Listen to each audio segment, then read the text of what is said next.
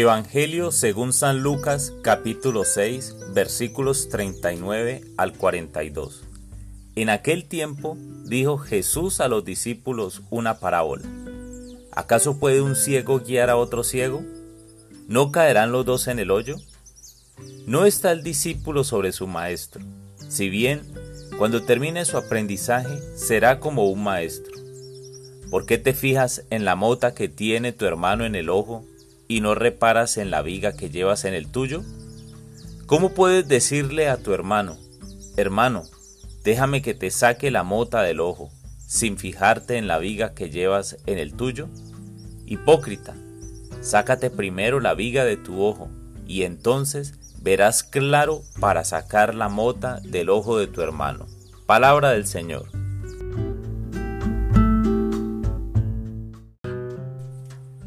Hola mis amigos.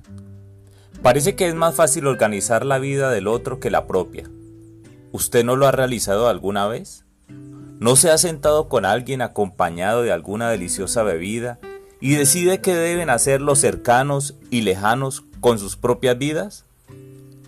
Recuerde las veces en las que ha organizado de palabra o con hechos la vida de algún familiar, sea un padre, una madre, un hermano, un tío, un primo, un amigo, un vecino el presidente, el alcalde. ¿Cuántos juicios hemos emitido a partir de los comportamientos que realizan las personas?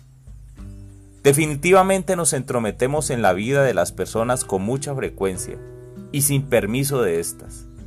Lo mejor del tema es que nos comportamos como ciegos, porque no somos capaces de ver hacia el interior de nuestra propia vida y descubrir que también tenemos suciedad y comportamientos dañinos. Creo que definitivamente el evangelista nos plantea una situación complicada el día de hoy.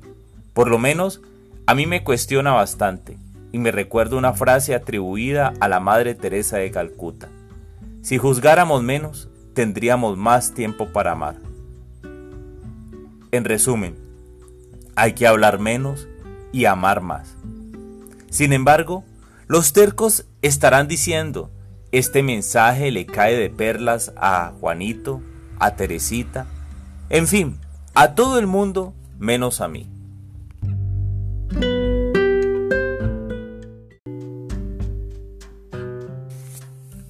Hoy mis hermanos, como parte de la oración, quiero dejar un reto.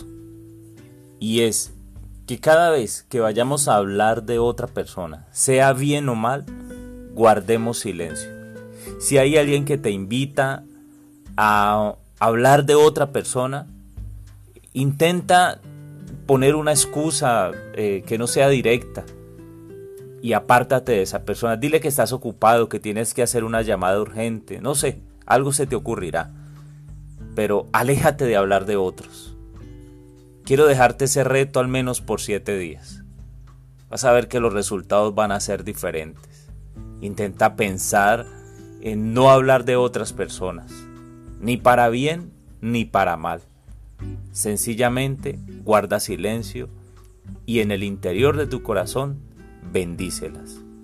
Te pido Espíritu Santo que me des esta gracia estos siete días. Ayúdame a ser consciente cada vez que vaya a hablar de alguien. Amén.